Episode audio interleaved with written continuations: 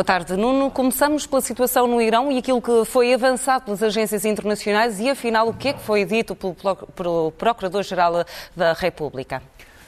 É uma, é uma pergunta a que eu não tenho uma resposta absoluta, mas vou tentar dar uma, uma resposta aproximada. Realmente, o Procurador-Geral da República, eh, que se chama Mohamed Montazeri, veio dizer algo que poderia parecer surpreendente, veio, teria vindo dizer em Comes, portanto, um sítio, no fundo, sagrado para os iranianos e onde se discutem matérias de teologia, e foi realmente num colóquio teológico, ele veio dizer que o Islão é uma religião de convencimento, portanto, não pode ser imposta, tem que ser, as pessoas têm que perceber aquilo que estão a fazer, e que nesse quadro Uh, o uso chador, portanto, aquilo que nós costumamos chamar o hijab, portanto, aquele, uh, aquele lenço que cobre o, o pescoço e, a, e a, o cabelo de uma mulher, que uh, pode ser discutido, que a lei em si está a ser revista, ele não diz em que sentido, e que as atividades do chamado uh, Gaster Ershad, que é o, o, aquilo que podemos traduzir para uh, a patrulha de orientação, ou polícia moral, que as suas atividades estão suspensas há três meses. Isso foi traduzido uh, como a polícia tendo deixado de existir. Portanto, o que ele diz é uh, esta polícia não tem nada a ver com o sistema de justiça, portanto, tem a ver com o Ministério do Interior, o que também não é correto, porque eu já vou explicar porquê, mas essa polícia já suspendeu as suas atividades há três meses. Saber se essa suspensão vai dar o fim da polícia ou se, pelo contrário, é uma suspensão apenas, depois reativa-se, não sabemos. Porquê que, eu disse, porquê que eu digo que não é totalmente verdade que esteja ligado apenas ao Ministério do Interior? porque esta polícia depende diretamente, desde 2005, eh, quando foi criada, eh, do eh, líder supremo, Ali Khamenei. Portanto, seria um bocado estranho que uma entidade que não tem a ver com a polícia dos costumes viesse anunciar a sua dissolução sem o Ayatollah Khamenei tivesse dito alguma coisa.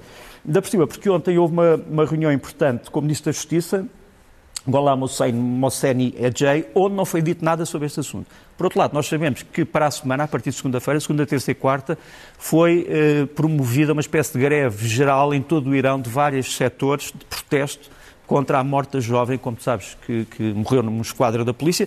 Eh, as, eh, aquilo que tem sido pedido pelos manifestantes, primeiro, foi a responsabilização daqueles que têm a ver com a esquadra. Depois, a admissão do, do comandante da polícia. Terceiro, a dissolução da polícia. Portanto, se isto fosse anunciado já como dissolução de polícia, estávamos perante uma, uma alteração fundamental, penso eu, na política iraniana. Nós estávamos, íamos mostrar aqui uma fotografia. Um, esta senhora uh, chama-se Farideh Boradkhani. Ela é sobrinha, é uma engenheira ilustre, é sobrinha do líder da uh, Revolução Iraniana, Ali Khamenei, o sucessor do Ayatollah Khomeini, e ela é uma das principais opositoras do regime tal como ele interpreta o Islão. Ela diz, entre outras coisas, que este regime tem morto mulheres, que este regime tem perseguido os cidadãos, que não é convenientemente denunciado no exterior, que a ONU, os Estados Unidos e outros países não sabem sequer aquilo que está a sofrer o povo iraniano e que o povo iraniano guia-se por si próprio, não se guia por influências externas. Essa senhora foi presa várias vezes eh, já em novembro, mas depois de ter dito isto, num vídeo, não voltou a ser detida. E alguns dizem que o facto de não ter voltado a ser detida poderia mostrar Uh, alguma complacência do regime que estaria já a ceder às manifestações. Mas eu acho que ainda é muito cedo para dizermos como é que isto vai acabar. Vamos Tentei explicar isto o mais rapidamente possível. Vamos ter que aguardar, até porque falamos de protestos desde o dia 16 Exatamente. de setembro. Exatamente. Olhamos agora para a situação no terreno na Ucrânia, como é habitual. Vamos chamar a isto uh, os pontos quentes uh, e eu ia tentar muito rapidamente tentar explicar o que é que está a passar. A situação operacional está a mudar praticamente todos os dias ou todas as horas, embora muito lentamente, mas está a haver mudanças.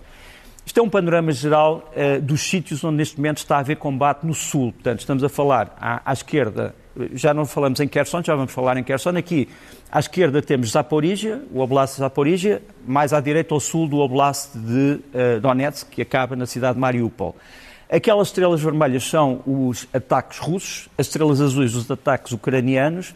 Depois temos ali aquele losango, que é a cidade de Mariupol, onde estará a haver neste momento uma série de operações ucranianas de recolha de informações. Eh, já vamos ver que teve talvez algumas consequências. E aquelas estrelas que nos aparecem em território vermelho, que é território ocupado, uhum. são muito importantes, que foram bombardeamentos que os ucranianos fizeram nas últimas horas, eh, muito longe no território do inimigo, portanto, na, na, retaguarda.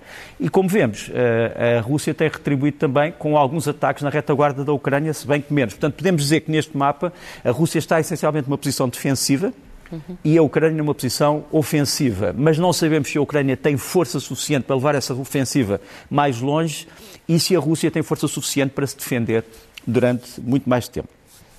Um, entre estes bombardeamentos nas costas do inimigo russo, do ocupante, temos um ataque àquele que é considerado o maior depósito de combustível uh, no Donbass, o depósito Shakhtarsk, perto de Donetsk. Esta é uma das imagens uh, da destruição deste depósito de combustível. É combustível essencialmente para uso em foguetes e também em outras aplicações uh, militares.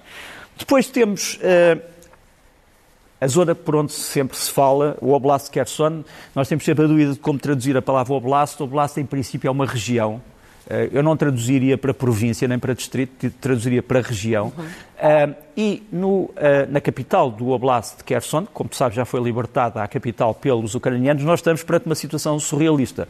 Ali no meio, isto é a barragem de Kakovka, ali no meio tens o rio Dnieper, tens a margem norte do Dnieper, uh, que é uma margem neste momento controlada pelos ucranianos, e a margem sul, controlada pelos russos, e tu vês ali uma metralhadora de forças especiais russas eh, que estão a muito pouca distância das forças ucranianas, portanto, isto é uma das linhas da frente. Depois temos eh, dois vídeos importantes. Um, eh, temos duas imagens importantes. Um vídeo e esta operação. Esta operação teria sido, provavelmente, a primeira operação que os ucranianos lançaram na outra margem do rio, portanto, na margem ainda ocupada, contra uh, uma série de instalações portuárias e um clube náutico que fica do outro lado do, do rio, portanto, uh, na margem sul, se quisermos. Uh, e temos um vídeo dessa operação, não sei se, não sei se podemos mostrá-lo. O vídeo é um vídeo em que se mostra uma unidade, a que eles chamam Unidade Carlson. A Unidade Carlson é uma unidade de voluntários que foi formada só em fevereiro. é uma unidade de pessoas de Kherson, que entanto foram treinadas para a guerra, uns deles eram reservistas, outros eram estudantes de engenharia, médicos, etc., que estão eles a aproximar-se das tais instalações uh, russas ocupadas uh, na zona, portanto, na margem sul, uh, na margem que poderíamos considerar a margem esquerda do rio, e um, eles conseguiram pôr a bandeira, é a primeira bandeira oficial da Ucrânia colocada do outro lado do rio. Eh, saber se isto eh, representa o começo de uma grande operação ou se é apenas um gesto simbólico é algo que ainda não podemos uh, tirar absolutamente conclusões, mas aqui está a unidade Carlson, não é uma unidade de forças especiais, é uma unidade de voluntários. Por outro lado, um, ehm, era interessante referir que, um, ehm, aqui temos mais algumas imagens, que em Bakhmut, que é outra cidade que muito se fala, porque é uma cidade ucraniana que tem sido, eh, como sabes, palco de combates violentíssimos eh, desde praticamente o início da invasão, portanto estamos a falar há nove meses, está cercada há nove meses, ainda não caiu. Há rumores de que Vladimir Putin poderia ir visitar esta cidade quando ela fosse tomada pelo famoso batalhão Wagner, que já agora é um batalhão que é ilegal dentro da Rússia, mas isso é o surrealismo desta guerra. Os ucranianos hoje publicaram esta fotografia do, da chamada Força de Missão 141 em Bakhmut para provar que ainda estão dentro da cidade, que ainda estão a resistir. Curiosamente, aparece ali à esquerda um blindado de transporte de tropas M103, aparentemente uh, doado por Portugal, portanto, dos, dos, dos 14, 12 ou 14 blindados que nós teremos doado. Portanto, este é mais um dos pontos de conflito, uh, Bakhmut, que fica no Donbass, portanto, digamos assim, a sul de Donetsk. Depois, outra zona preocupante, que é a zona da central nuclear de Enerodar, ehm, que fica em Zaporizhia, uh, e que está numa situação uh, complicada, porque essa central que nos aparece, não nos aparece aqui, mas portanto ela ficaria para a direita daqueles clarões que nós estamos a ver. Portanto, estamos a ver ali clarões que são ataques da Ucrânia um, à cidade e aos paióis de Vasilivka que fica a leste, digamos assim, dessa, dessa central. Portanto, olhando, estamos a olhar do outro lado do rio, portanto, estamos outra vez a falar do Dnieper, e uh, aquelas explosões deram-se num, nos paióis e em sítios onde os ucranianos dizem que têm servido de ponte de agressão a cidades ucranianas, sobretudo Nikopol. O grande problema é que se nós continuássemos esta imagem para a direita do espectador, nós chegaríamos à central uh, nuclear de Enerodar, uh, cuja disputa uh, em relação ao controle ainda continua, quer dizer, tem havido, nós demos em primeira, primeira mão que tinha havido um, uma primeira promessa russa de entregar o controle da central à ONU. Depois, a ONU terá dito que não tinha uma força disponível para proteger essa central, portanto, os russos não a querem entregar diretamente aos ucranianos. E ainda estamos neste ponto de situação, mas que é extremamente perigoso. Quando isto tudo se passa, É evidente que os ucranianos percebem que é preciso levantar o moral das suas forças. Falávamos há pouco do, do simbolismo da, da bandeira, dúvida. mas uh, todos estes uh, pequenos faz, gestos uh, um são importantes. Tem um sentido. E, e, isto foi culminado esta semana. ali está um dos homens que eram dos resistentes da Azovstal. mas isto tem a ver com o quê? Com a entrega de condecorações do presidente Zelensky a vários militares que estiveram presos, que foram libertados e que ele considera que são dignos de distinção. São muitos eh, mas isto é algo que se passa frequentemente em Kiev e que mostra que os ucranianos prestam muita atenção à moral das suas tropas, porque a moral de um combatente é a grande parte uh, da possibilidade de uma vitória. Olhamos também para outra parte do conflito, para a Rússia, e para tentar perceber o que é que aconteceu nos bastidores ainda antes do dia 24 de fevereiro da invasão. É uma questão fascinante que eu acho que não vamos, não vamos descobrir na totalidade até isto tudo acabar.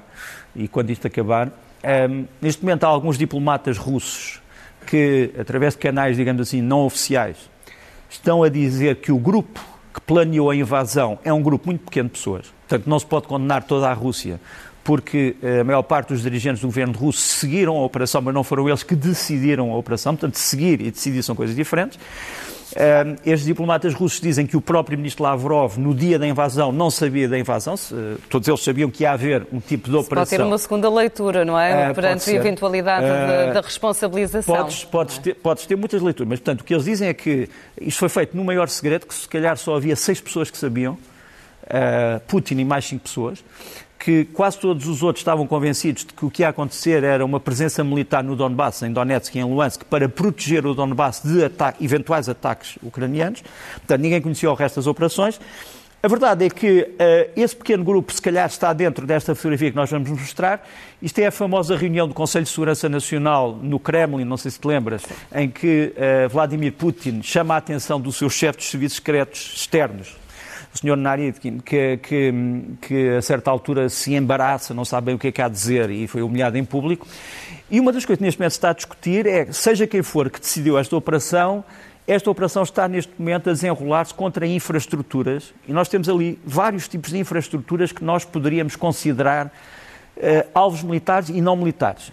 infraestruturas militares, obviamente, infraestruturas uh, duais, portanto, civis e militares, portanto, por exemplo, imagina uma rede elétrica que sirve para os militares e para os civis, depois, infraestruturas que não são militares, mas podem ter um valor produtivo, portanto, fábricas, uh, grandes, uh, uh, grandes complexos industriais que possam eventualmente ajudar ao chamado esforço de guerra.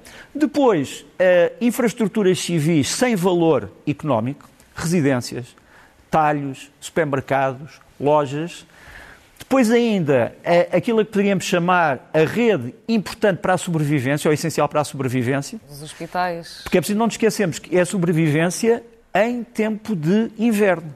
Muitas pessoas falam daquilo que aconteceu na ofensiva uh, americana contra o Iraque, ou na ofensiva da NATO contra o Kosovo, uhum. mas, contra, contra a Jugoslávia por causa do Kosovo preciso não nos esquecermos que tudo isso se deu em climas quentes, ou no verão, ou no fim da primavera. E nós estamos perante um inverno rigorosíssimo, em que não ter eletricidade significa, provavelmente, não poder sobreviver a esse inverno. Estamos a chegar à fase do inverno como arma. Depois ainda, eh, aquilo que eu chamaria as infraestruturas de valor regional que podem afetar outros países, quer dizer, há cortes, por exemplo, do sistema elétrico que podem afetar países como a Moldova ou os países bálticos, Sim.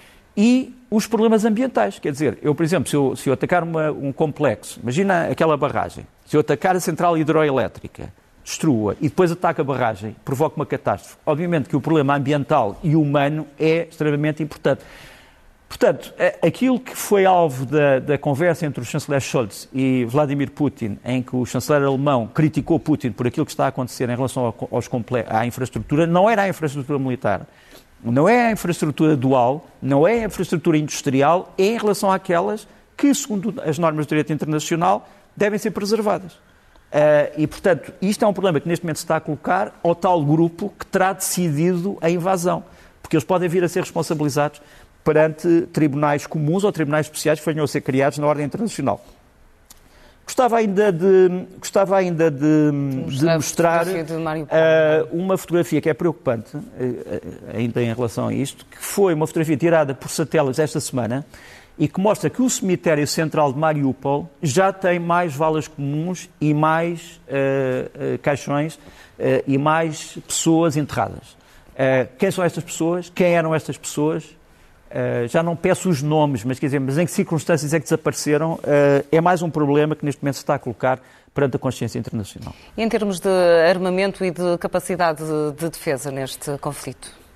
Vamos chamar a isto um, foguetes antes da festa. Realmente, os ucranianos já tiraram foguetes antes da festa. Em que sentido? Uh, receberam muitos lança-foguetes múltiplos para a artilharia, que são de última geração, de vários países ocidentais, conseguiram integrá-los. Estamos a falar qualquer coisa entre, os números são classificados, portanto não, não são públicos, mas digamos qualquer coisa entre 60 uh, a 100 lança-foguetes. Temos aqui, uh, os vários tipos foram recebidos pelos ucranianos, desde os franceses, portanto, eu agora vou dizer da esquerda para a direita e de cima para baixo os lança-foguetes franceses, os lança-foguetes turcos, os HIMARS eh, americanos, depois embaixo os lança-foguetes checos, os Vampir, e depois os M270 que foram fornecidos pela Alemanha, pelos Estados Unidos, uh, pelo Canadá e pelo Reino Unido. Pronto. Uh, estes lança-foguetes são essenciais para as forças de guerra ucranianas e a sua integração. E o facto de a União Europeia e os Estados Unidos dizerem que vão continuar a dar munições para estes sistemas é algo que também explica em grande parte aquilo que foi a transformação do teatro de operações eh, nas últimas semanas e nos últimos meses. No terreno faz toda a diferença a forma como se prepararam e como foram treinados os militares, quer de um lado, quer do outro. Sem dúvida. Enquanto nós vemos, infelizmente para a Rússia, muitos casos de deserções, de pessoas que se queixam de falta de material, de má preparação, que os oficiais desaparecem, que não têm armas, para, que não, não podem treinar tiro, eh, nas, nas novas mobilizações russas, os ucranianos, pelo contrário, estão a gastar muito dinheiro, que não é deles, porque é, uma, é o dinheiro da comunidade internacional, eh, mas que será um dia pago, eventualmente, pelos ucranianos, em treinos, eh, porque os treinos são essenciais também para a qualidade do combatente. Estamos a falar da qualidade do combatente que está a ser treinado, mas também da qualidade do instrutor. Claro. São coisas importantíssimas. Nós temos aqui duas ima uma imagem e um vídeo que me parecem importantes. Esta é o, o, a primeira prova de campo eh, das forças especiais ucranianas este ano, portanto, aqueles que foram admitidos para um processo rigorosíssimo de seleção, como em todas as forças especiais do mundo, podem entrar 100 se serem selecionados 5 ou 4. Uh, eh, eles têm, é um, é, um, é um treino terrível, neste momento ainda agravado pela neve, mas eles têm que, ser, uh, têm que saber combater em todas as situações. E os que sobrevivem a estes treinos, sobrevivem psicologicamente a estes treinos, são provavelmente, uh, estão entre os melhores forças especiais de todo o mundo e isso é reconhecido por todos. Depois, uma classe muito importante, a chamada classe dos sargentos. Os sargentos, no fundo, são aqueles que acabam por enquadrar as tropas logo abaixo dos oficiais, são eles que dão mais moral às tropas. Isto é o treino para sargentos eh, da chamada Força de Defesa Territorial, Brigada 126 de Odessa. A Força de Defesa Territorial começou por ser uma espécie de força de voluntários e reservistas. Agora, de certa forma, profissionalizou-se, tem armas tão boas como as Forças Armadas eh, convencionais e o treino dos sargentos tem sido olhado pelos ucranianos como uma, um elemento perfeitamente essencial. Avançamos para o próximo tema, onde o humor eh, é visto como uma espécie de arma secreta. É, é. Eu chamava isto general humor, eh, é onde os militares combatem com o humor. Os ucranianos e os russos que estão neste momento dissidentes em relação àquilo que está a passar no Kremlin têm inundado as redes sociais de imagens irónicas. Uh, a seguir à, à, à, famosa conferência em que Vladimir Putin apareceu ao pé das mães e que diz: Ah, felizmente que não morre tanta gente aqui como morre nas estradas e sob o álcool. Depois contestou-se se aquelas mães eram verdadeiras mães ou se eram atrizes pagas. Pronto. Apareceu logo esta imagem, as mães de Putin e o próprio Putin. Uh, depois um, há um famoso, movimento, um, um famoso monumento ao soldado desconhecido russo, foi já transformado pelo, nos memes por um, um, monumento àqueles que roubaram e pilharam a Ucrânia. Aqui ele aparece com um instrumento de uso sanitário, uh, o soldado desconhecido. Uh, isto, nós rimos com isto, mas isto não, não tem, obviamente, uh, piada nenhuma, mas, mas rir-se é, também uma forma de combater os terrores e os medos. E posso garantir que a Ucrânia e a Rússia são dois dos países que têm, por exemplo, melhor humor de todo o mundo. É preciso um grande humor para se manter vivos por aqueles sítios. Depois, há um homem chamado Igor Girkin, uh, que tem como nome de guerra Strelkov, que foi condenado há pouco tempo num tribunal holandês a pena perpétua por causa da queda do avião uh, já há vários anos, o avião Malai que foi abatido no Donbass. O Girkin ofereceu-se, ele era um blogger, entretanto, ele contesta a posição do Kremlin, quer ainda mais, ele quer ainda mais guerra do que a guerra, portanto é uma posição ultra extrema.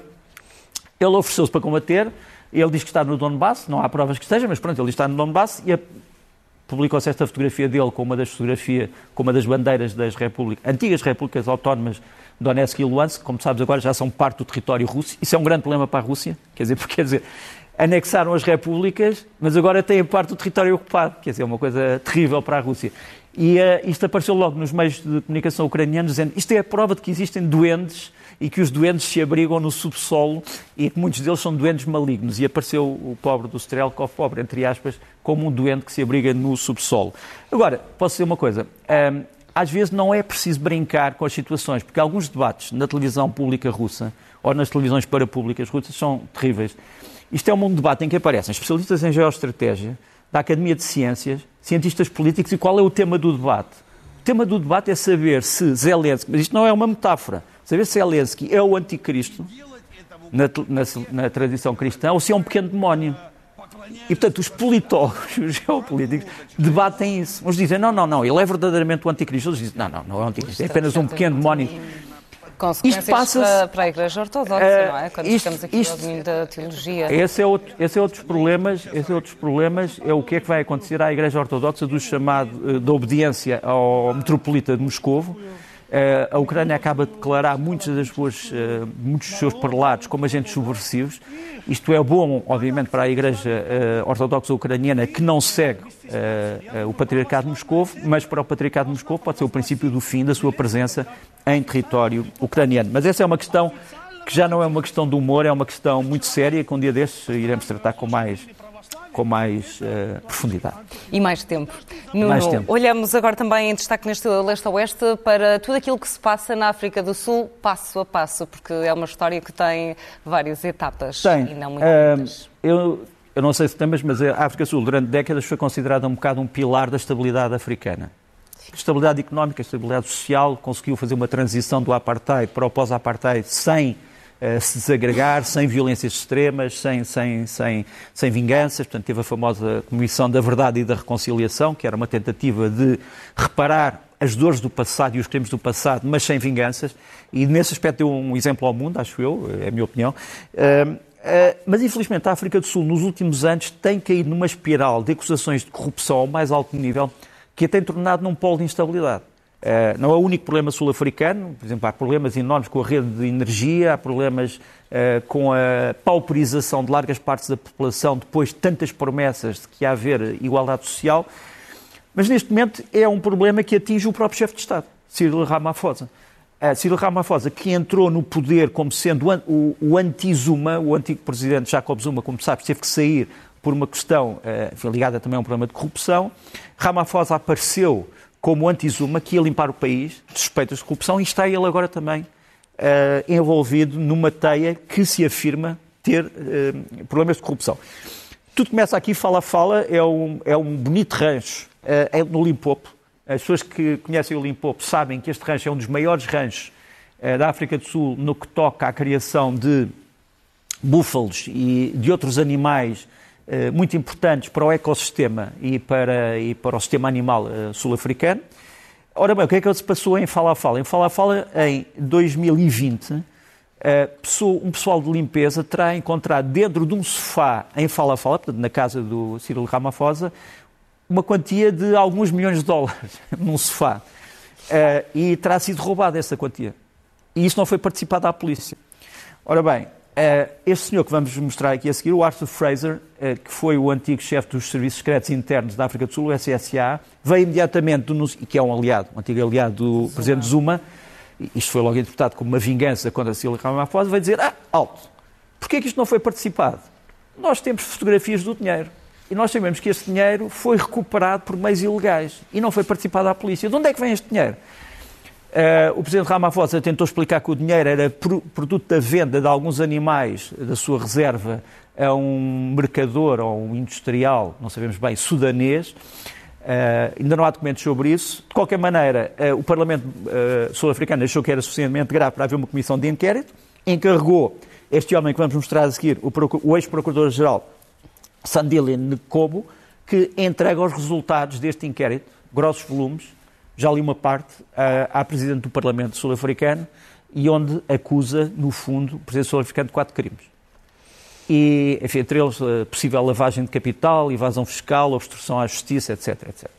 E o problema é que Ramaphosa teria uh, pensado em demitir-se há dois dias ou há três dias, queria fazer uma comunicação ao país, depois uh, o seu porta-voz veio dizer, não senhor, o Presidente não se vai demitir, mas no dia 6, portanto hoje é dia 4, não é? Portanto, depois da manhã, o Parlamento Sul-Africano vai se reunir, isto é uma imagem de Cyril Ramaphosa a olhar para o relógio no Parlamento Sul-Africano, e realmente o tempo passa, e no dia 6 o Parlamento vai se reunir para saber o que é que vai fazer. E com uma maioria uh, qualificada, o Parlamento pode realmente afastar o Presidente, num processo parecido com os processos de impeachment. Portanto, eventualmente na terça-feira teremos uh, novidades. O mandato, mandato de Cyril Ramaphosa, devo dizer que só terminaria em 2024. E agora, neste leste-oeste, olhamos para o que se passa no resto do mundo e começamos aqui pela viagem de Emmanuel Macron aos Estados Unidos. Uma viagem importante, todas as pessoas falaram da Ucrânia, isto tem a ver com a Ucrânia, tem a ver com a Ucrânia, mas também tem a ver com um problema talvez mais importante neste momento, que são as relações entre a Europa e os Estados Unidos, sobretudo a União Europeia e os Estados Unidos. Aqui está Emmanuel Macron e eh, Joe Biden, ao pé de um dos sítios emblemáticos da capital federal americana. Uh, um dos problemas é a chamada Lei de Combate à Inflação dos Estados Unidos, que prevê ajudas do Estado americano a produtos que não têm correspondente, em princípio, a produtos da União Europeia. Isso estaria a ser uma violação das relações comerciais. Depois a questão dos preços dos combustíveis que uh, os Estados Unidos estão a vender ao, à, à, Europa por causa da Ucrânia. E depois também a questão da Ucrânia. Emmanuel Macron voltou a dizer uma coisa que surpreendeu muitas pessoas, que disse assim, ah, nós temos que dar algumas garantias de segurança a Vladimir Putin, mas depois disse, depois de ele retirar. Uh, mas ninguém sabe muito bem o que é que... Repara, se tu te pusesses nos sapatos de um decisor ocidental uh, quando a Alemanha estava a ocupar grande parte da Europa, e dizia, bom, está bem, a Alemanha sai mas damos algumas garantias de segurança ao Hitler. aqui na, na, no lado subliminar da palavra. Se não são garantias, que é que são os dizer? receios, não é? Mas, pois, uh... pois, a questão é essa. Eu acho que uma das garantias que deve ser dada à Rússia é que a Rússia nunca será invadida. Portanto, acho que isso é uma garantia que todos nós estaríamos dispostos a dar.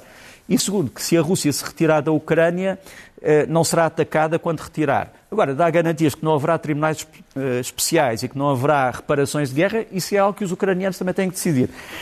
Uh, entretanto, no, praticamente na, na, mesma altura em que Macron ia aos Estados Unidos, os Estados Unidos anunciam a sua nova máquina de guerra, o B-21 Raider, que é o novo bombardeiro estratégico, que é um bombardeiro transcontinental, uh, stealth, portanto, furtivo, uh, invisível aos radares e que lançaria ou armas convencionais ou armas atómicas, será o futuro da Força Aérea Americana. eu posso dizer que cada um destes aparelhos custa qualquer coisa como 750 milhões de dólares, cada um, cada um e que está a ser preparado um caça de longo raio de ação e também invisível, o FCA, que irá escoltar estes bombardeiros. Esta frota irá substituir os bombardeiros B-1 e B-2, não os B-52 do tempo do Vietnã, que entanto foram sendo modernizados e continuam a existir.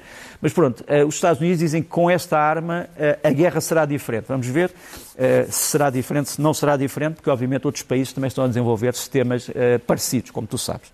Na próxima fotografia, voamos ou, ou, vamos sobre carris até ao Extremo Oriente? Aconselho todas as pessoas a fazerem este trajeto.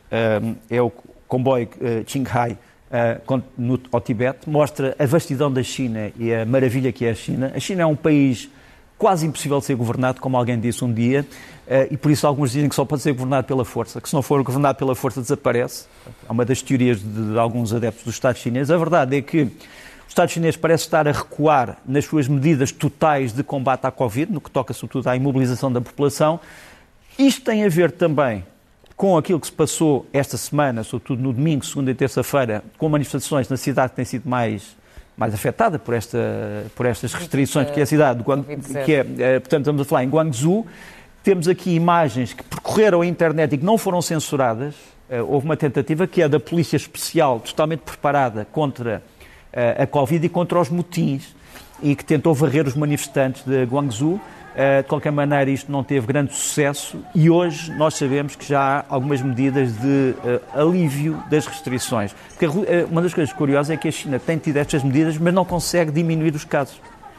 Não, ainda hoje foram uh, diagnosticados mais 35 mil novos casos, é, nós estamos a falar de, quase Nós estamos a falar de muitas pessoas, uh, mas não sabemos o que é que se está a passar neste momento do ponto de vista médico. Mas há aqui também um problema realmente de contestação popular que não pode ser, não pode ser ignorado. Continuamos também a acompanhar a situação em Cabo Delgado e todos os esforços que estão a ser feitos eh, para o combate ao Daesh. É, muito rapidamente, olha, aqui temos um, aqui temos um militar português da, da TACP, portanto, os controladores aerotáticos da Força Aérea Portuguesa, que está a dar treino no aeroporto de Mavalan, de Maputo, a uma força de intervenção rápida moçambicana, e eu acho que temos que salientar este, este esforço, que é um esforço fora das fora dos olhos de muitas pessoas, mas que é muito importante. E avançamos também para aquilo que se passa no Brasil. Estamos na contagem decrescente para a tomada de posse de Lula da Silva. Uh, Jair Bolsonaro continua a explicar aquilo que fez de bem no seu mandato, sobretudo económico, e a verdade é que os Forças Armadas brasileiras têm andado muito na berra, continuam a cooperar internacionalmente numa cooperação importante. Isto é a Operação Jararaca de proteção da Amazónia. Com quem? Com um vizinho do Brasil que as pessoas às vezes não sabem que existe, que é a França. O Brasil, vizinho da França, territorial, é por causa da Guiana Francesa, eh, que é um ponto essencial de controle da Amazónia. Passamos aos livros da semana.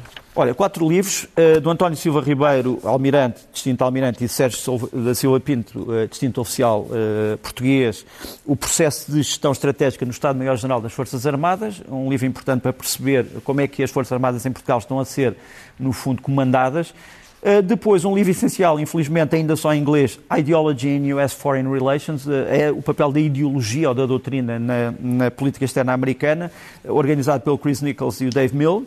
Espero que possa ser traduzido em português brevemente e felizmente que algumas uh, sugestões que nós temos aqui dado têm sido objeto de traduções.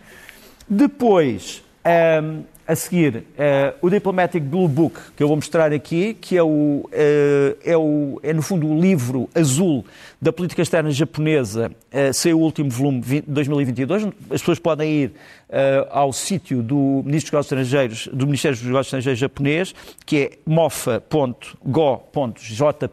e obter isto em forma eletrónica. Muito importante para perceber a política externa do Japão. E depois, um grande livro editado pelo Pedro Cardinho e Juan Luís Prados, um, que se chama eh, El Mundo de los Vireis em las Monarquias de Espanha e Portugal. Uh, como é que funcionavam os vice-reis nas monarquias de Portugal e de Espanha, nos bons e nos maus nos momentos. Maus momentos. Avançamos para os filmes da semana. Dois filmes, olha, um, uh, os dois não, não, podem ser perdidos, mas o Corressage, uh, podíamos dizer o Espartilho, uh, de Marie uh, Krantz, conheceu um filme, acho eu, feito pela sensibilidade feminina. É sobre o Império Austro-Húngaro e como uma imperatriz, não vou contar a história, tentou mudar o destino da história. É, pronto. E Só segundo... vou contar a história que a Imperatriz tentou mudar o destino da história. E o segundo filme? O segundo, Ruído Branco, uh, do Noam Baumbach, uh, é uma comédia negra. Uh, não vou dizer sobre que este é um professor que se especializou numa determinada área muito, muito específica da ciência política e que é confrontado com a possibilidade da extinção da humanidade. Mas será verdade? Não será verdade? Como é que isto se reflete na sua família? Uh, Rui de Branco, Noam Baumbach, os dois filmes estreiam para a semana em todo Portugal. Boas, boas sugestões. E de, avançamos para as sugestões da semana e com música. Olha, primeiro começo por um dueto, de, por um duo, não um dueto, um duo de música eletrónica da chamada música industrial. Alguns dizem música gótica e industrial, enfim, não vou agora discutir do instrumental. Boa música. Que foi buscar, foi buscar o Jingle Bells e deu-lhe um tratamento eletrónico. Não sei se podemos ouvir. Lançou agora um não, não é o Art Rubber Orchestra. Isto é o No On é Big Bells. Big Bells. É o anterior. Se puderem pôr.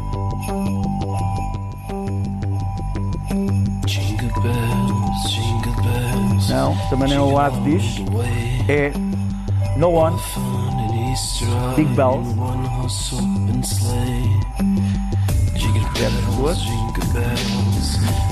não pudermos pôr, não, não há problema. Pronto. Isto não, é mas, o... mas, é um nome a, a registrar. No, no on, on. No One. Uh, Big Bells. Pode ser que, uh, eu, que eu descubra aqui uma pronto. versão interessante.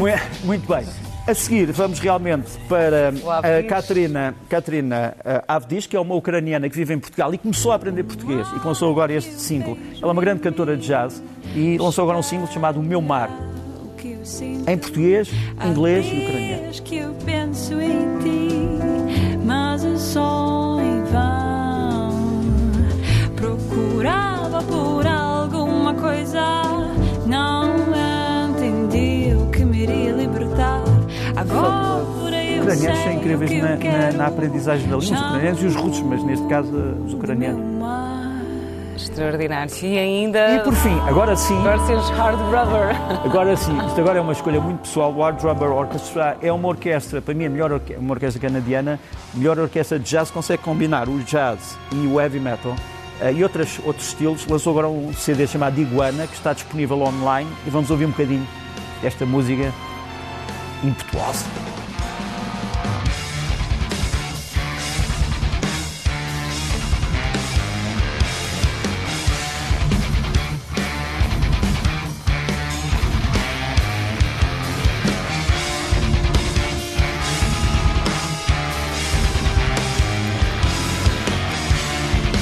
Como sempre, excelentes as sugestões que nos uh, deixas. Faz o possível. Um bom domingo. Tudo Até à próxima. Bom. Até à Obrigado. próxima.